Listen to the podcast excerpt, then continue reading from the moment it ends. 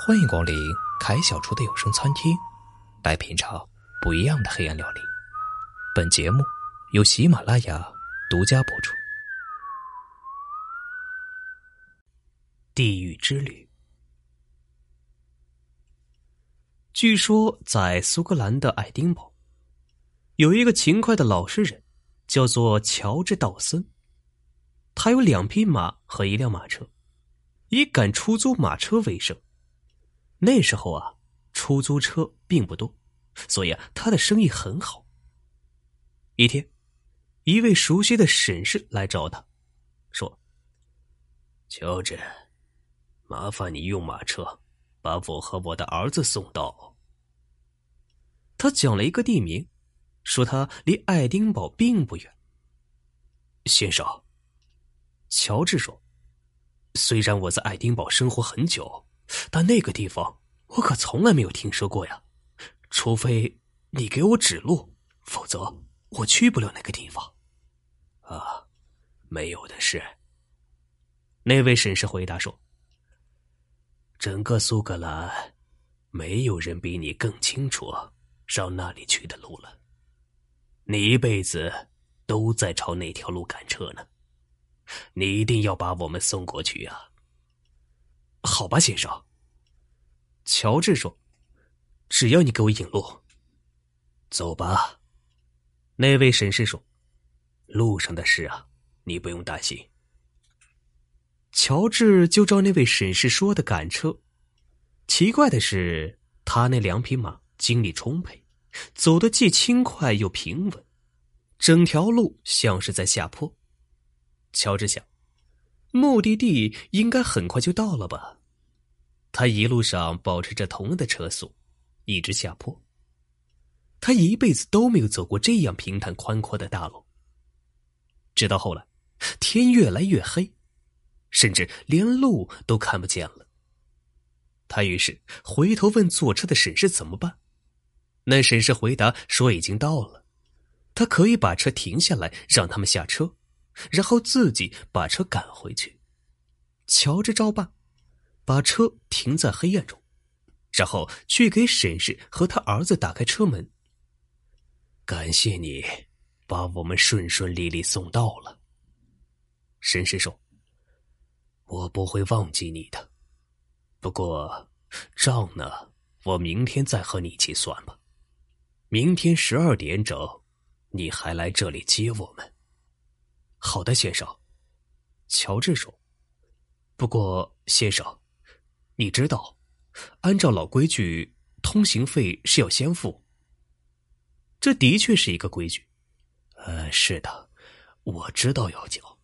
我想你回去没有一张正式的通行证还过不去。哎，真糟糕，我身边没有零钱。我看见的贵人都是这个样子。乔治开玩笑说：“总是在为没有零钱而苦恼。”哎，要不这样吧，我给你一样东西，同样有效。沈氏说：“他给了乔治一张用红墨水写的证件。”老实的乔治不认识字，他不管上面写的什么，接过来就把这张证件往袖子里塞。乔治问沈氏：“收通行费的地方在哪里？”怎么来的时候他没有看到呢？没有人向他们收费。沈氏回答说：“到这里来的路啊，只有一条。来的人要么留下不走，要走的话只能原路返回。因此，过来时啊不收费，返回时才一并收的。记住啊，明天中午十二点整。”那沈氏说着，领着儿子消失在了黑暗中。乔治回到马车上，一个人往回赶车，路实在太黑了，他甚至连自己的马的耳朵都看不见，只好任凭他们自己沿着大路跑。更糟糕的是，他仿佛听到周围传来一种轰轰的声音，就像城市着了火，烈火熊熊燃烧似的。这种声音把他弄得头昏脑胀，他简直说不清楚马到底在跑还是站着不动呢。这个时候，他发现一道门，在门前，他遇到了曾搭乘过他马车的两位律师。他连忙停下车，叫那两个律师的名字，问他们在那里干什么。他们不回答他，只是向守门人点了点头。乔治看见那守门人凶神恶煞的长相，吓坏了。他向乔治走过来，抓住了马的缰绳，不让他过去。乔治为了让这个不讲理的守门人知道他是谁，便用打趣的口气问他：“怎么两位律师请来帮忙守门了？”“因为他们来的最晚。”那守门人恶狠狠的说：“明天就轮到你在这里帮忙了。”“在这里帮忙，先生，那真是见鬼了。”“是的，先生。”你确实是见鬼了！你要留在这里帮忙。好了好了，把我的马放开，让我上路吧。不行，不行！你怎么这样对我说话？附近谁不知道我？我叫乔治·道森，是爱丁堡有名的赶出租马车的。这马车是我的，马也是我的，只要我付通行费，没有敢对我说不行。把我的马放开吧。告诉我，你到底想怎样？那好吧，我放了你的马。看门的人说：“但是你要留下。”他说着，放开了缰绳，却掐住了乔治的喉咙。乔治又叫又骂，怎么也挣不脱。他身边的马拉着空车，疯似的跑掉了。乔治气急败坏。因为他知道，像马这样的没命的跑，他那辆漂亮的马车肯定会被撞坏，两匹马也会跌的是粉身碎骨。没有了他们，叫他怎么养家糊口啊？他拼命的叫骂、挣扎、哀求，但是无济于事。那个冷酷凶狠的守门人简直是个聋子，只顾死死的拽着他。乔治再次向那两位律师看去，希望他们能够想起他。他常在星期日送他们去罗斯林，但是这两位先生真不够意思，只是摇摇头，又朝那道门点点头。乔治完全没有办法了，他再一次问那粗暴的守门人：“他到底有什么权利扣留他？他哪有错呀？”你问我。有什么权利扣留你吗，先生？你竟敢问出这句话来？你知道你现在身处何方吗？不知道，我确实不知道。乔治回答。但是我会知道的，让你为你的行为感到后悔。我已经告诉你了，我叫乔治·道森，是有营业执照的马车出租人。你这样对我是违法的，我可以控告你。并得到我的全部补偿。好吧，我现在只希望知道这是什么地方。好吧，我这就让你知道。我告诉你，这是地狱。你现在在地狱，你别想再过这道门了。那守门人做了个恶毒的鬼脸。乔治一听，顿时傻了。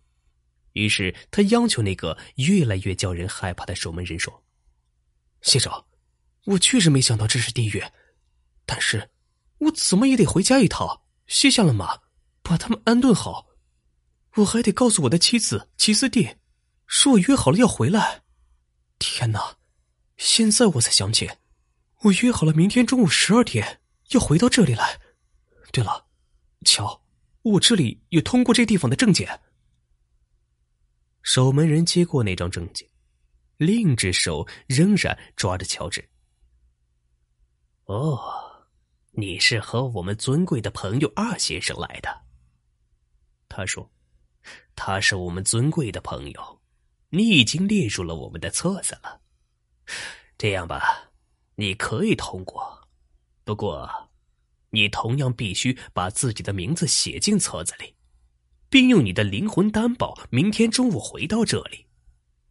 不行。”乔治坚定的说：“我绝不答应这种事情。”要么你就留下别走。”守门人说：“因为你已经没有别的选择了。我们最希望人们能自己进来，你就好好想想吧。”他说着，把乔治向后一推，看着乔治滚下了山坡，然后关上了门。乔治渴望再呼吸新鲜的空气，渴望再看到妻子，并把自己的遭遇说给他听。看到反抗无用。只好爬上山坡，无可奈何的签好了合约，急忙离开。他沿着马的脚印走得飞快，希望能赶上他们。他一路上不时大声呼唤，但愿他们能听他的命令。可是，一路上他还是看不到他们的踪影。最后，乔治绝望了，因为在擦皮厂和采石场之间。被大家公认的危险地点，他看到他那两匹快马，一匹死了，一匹断了两条腿，而马车被撞得粉碎。对于一个赶车的人来说，这是最难以忍受的，比进地狱还要可怕。他的心碎了，趴下来，双手捂住脸，悲伤的哭了起来。正在乔治哭得伤心时，有人抓住了他的肩头摇晃。一个熟悉的声音对他说：“乔治，你怎么了？”乔治。乔治猛然一惊，因为他听出了这是他妻子齐斯蒂的声音。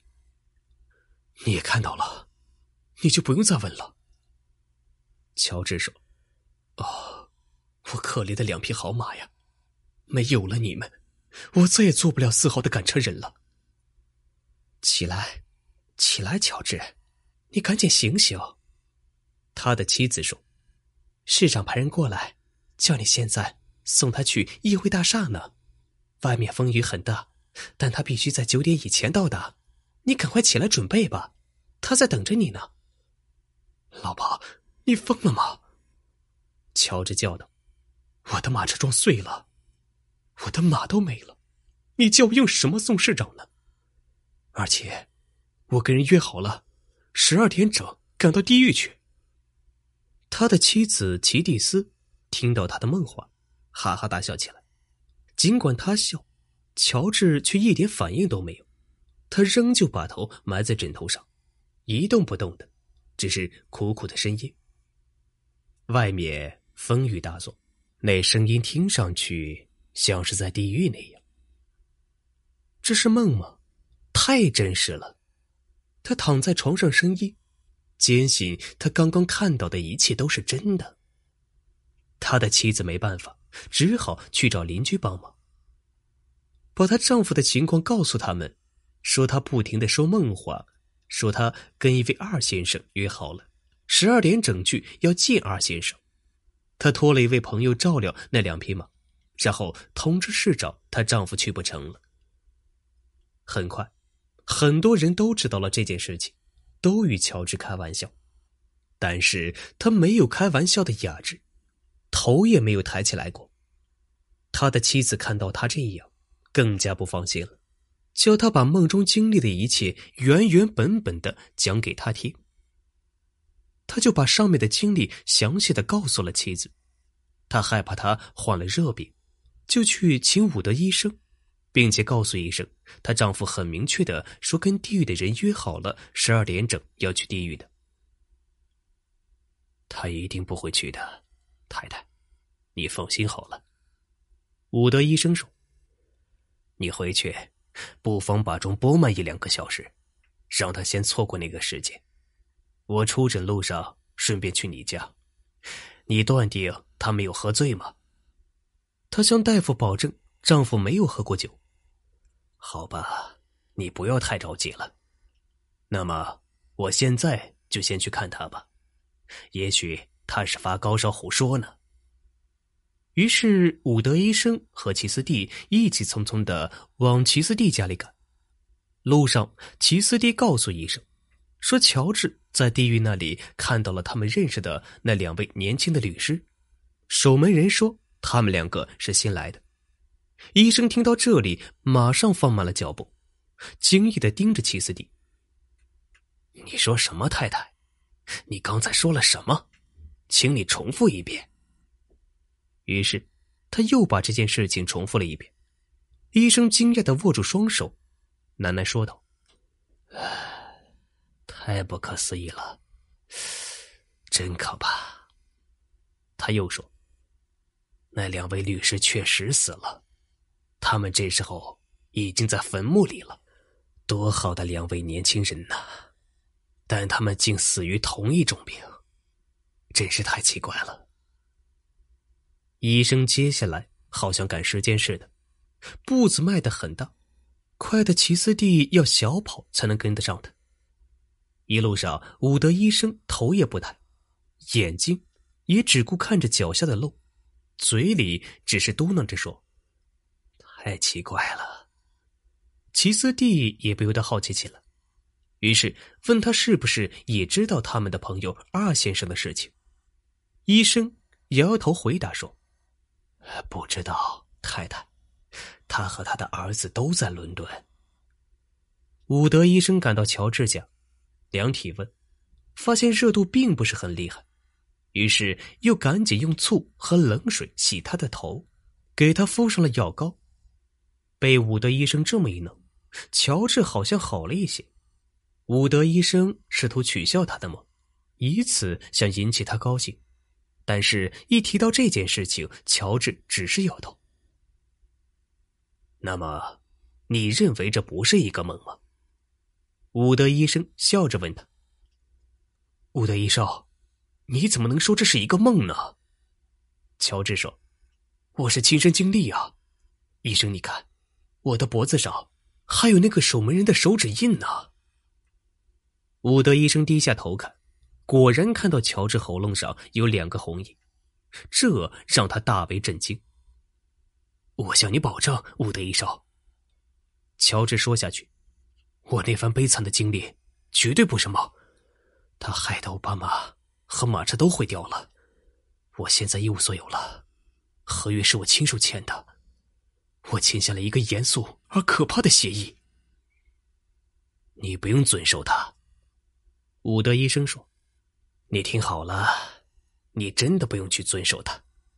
跟魔鬼签协议本身就是一个错误，你还遵守它，犯的错误就更大了。哦，不行，不得医生。